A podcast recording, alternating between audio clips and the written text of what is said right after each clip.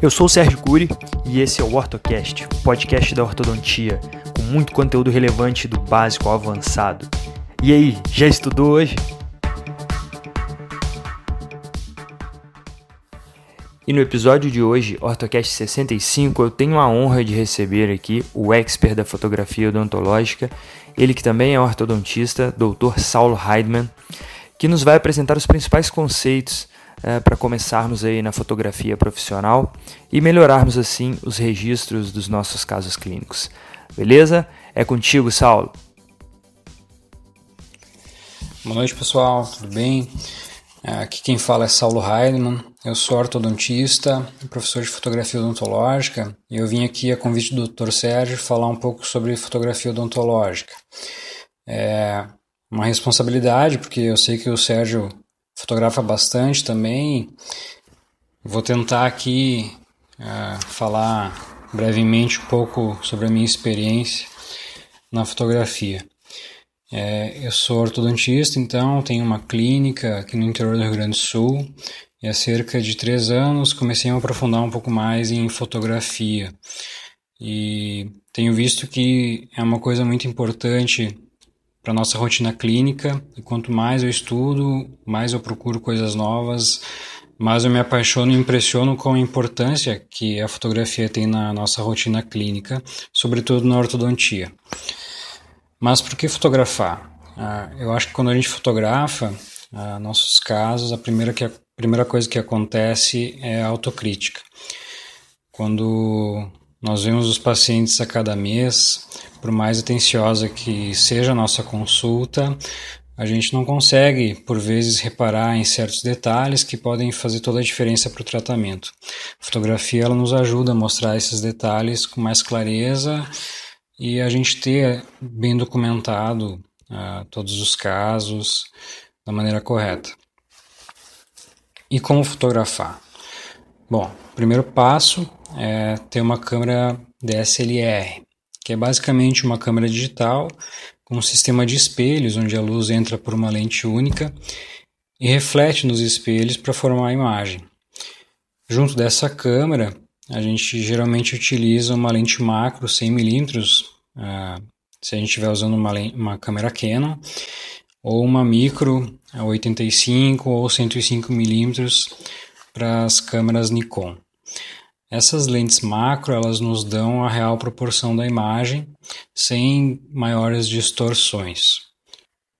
As lentes que geralmente vêm nos kits, elas não são adequadas para fotografia odontológica justamente uh, pelo motivo anterior. Ela não nos dá, não nos dão uma imagem de proporções reais com tantos detalhes como a lente macro.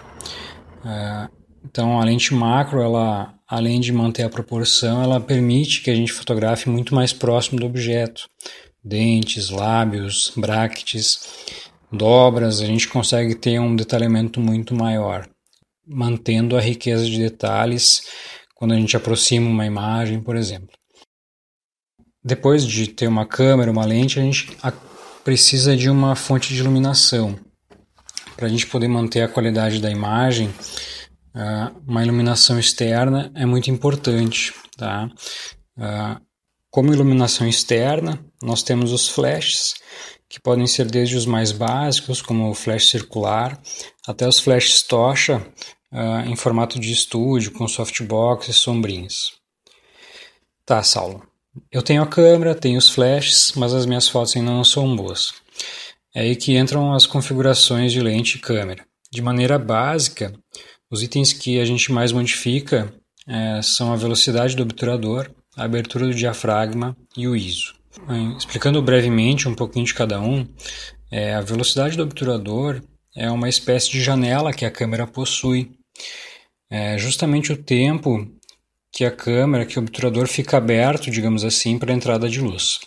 Quanto maior for esse tempo, por exemplo, um segundo, dois segundos, mais luz vai entrar e mais clara vai ficar a nossa imagem. Quanto menor for esse tempo, por exemplo, 1 barra 100, 1 barra 200, 1 barra 500, menos tempo a janela vai ficar aberta e menos luz vai ser absorvida. Esse é um dos pontos. Próximo ponto da tríade que a gente chama entre velocidade, abertura e ISO. Então, a abertura do diafragma é o que encontramos por f no visor da câmera. E ela é uma característica da lente e não da câmera. Ela funciona também como uma janela, é uma espécie de cortina para entrada de luz. O diafragma ele nunca vai estar fechado, ele vai estar mais aberto ou mais fechado, mas nunca 100% fechado. Geralmente a lente macro ela vem com uma abertura é, grande de 2.8 até uma abertura pequena de geralmente até 32. Mas o que quer dizer isso? A abertura maior sempre vai ser acompanhada pelo menor número. E quanto menos aberto o diafragma, maior vai ser o número. Então, por exemplo, 2.8, a gente tem uma maior abertura do diafragma. A gente vai ter uma maior quantidade de luz e uma menor profundidade da imagem. Quanto maior for o número que a gente tiver, por exemplo, 20, 25, 29, 32, menos aberto vai estar o diafragma, menor será a entrada de luz, mas a profundidade da imagem vai ser maior. O terceiro ponto-chave é o ISO, que é o que a gente chama de sensibilidade do sensor. O ISO está ligado à câmera e é a capacidade que o sensor da câmera tem em captar a luz. Se vocês lembram bem, antigamente, para os mais velhos, é, vão lembrar que a gente comprava é, os filmes fotográficos analógicos já com a sensibilidade estabelecida, né? Então, se comprava um filme com, com ISO 16, 32, até um ISO maior como 100, 200, por exemplo. Né? Então ele já era estabelecido para fotografar de dia, fotografar à noite, por exemplo. Basicamente, quanto menor o ISO, mais fina vai ser a granulação e maior, maior a riqueza de detalhes numa ampliação, por exemplo. Tá? Então, por exemplo, o ISO que a gente utiliza na odontologia, um ISO 100, por exemplo, é um ISO onde a gente vai ter maior riqueza de detalhes e menos granulação, menos ruído. Tá?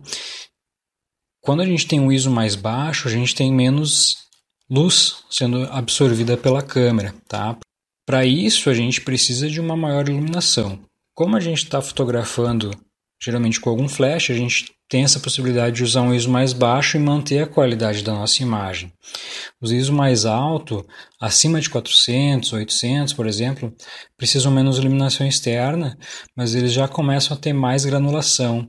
Então, para nossa fotografia, uh, onde a gente quer enxergar mais detalhes, a gente já começa a ter um pouco mais de ruído e prejudica a nossa imagem. Então, em resumo, pessoal, a nossa fotografia vai basicamente depender desse conjunto de configurações. É, como a gente utiliza uma iluminação externa, podemos utilizar um ISO baixo, como 100, 200, que vai nos garantir uma riqueza de detalhes maior e podemos utilizar uma abertura média baixa, como f22, por exemplo, uh, a fim de conseguirmos uma profundidade interessante na foto. E a velocidade do obturador pode, pode ser mais rápida, porque a gente não precisa ter tanto tempo obturador aberto, porque a gente tem uma fonte de iluminação externa. Então a gente quer uma, uma fotografia rápida uh, para congelar, digamos assim, a imagem. Tá? Então seria, por exemplo, 1 para 100. Uh, dessa forma, a gente consegue uma fotografia menos, menos tremida, então, como se congelássemos o objeto da nossa fotografia. Bom, pessoal, eu acho que é isso. Uh, acho que consegui passar um pouco do que precisamos para iniciar a fotografar com um pouco mais de qualidade. Certo, pessoal? Obrigado, Dr. Sérgio, pelo convite. Agradeço demais. Um abraço. Lembrando que se você está me ouvindo do Spotify, corra lá no meu site sergiocuri.com.br e baixe o material complementar desse episódio. Todos os episódios são acompanhados de um arquivo PDF com fotos e slides para melhor ilustrar todo o conteúdo aqui passado, ok? E se você quiser receber os episódios inéditos em primeira mão, faça parte do nosso grupo no Telegram Os Combatentes. Lá eu lanço todos os episódios inéditos e você receberá em primeira mão. E o seu feedback é de suma importância para mim. Então, seja pelo WhatsApp ou pelas redes sociais, deixe sua opinião sobre o conteúdo aqui passado e até mesmo alguma sugestão de assunto a ser abordado em algum episódio futuro, beleza?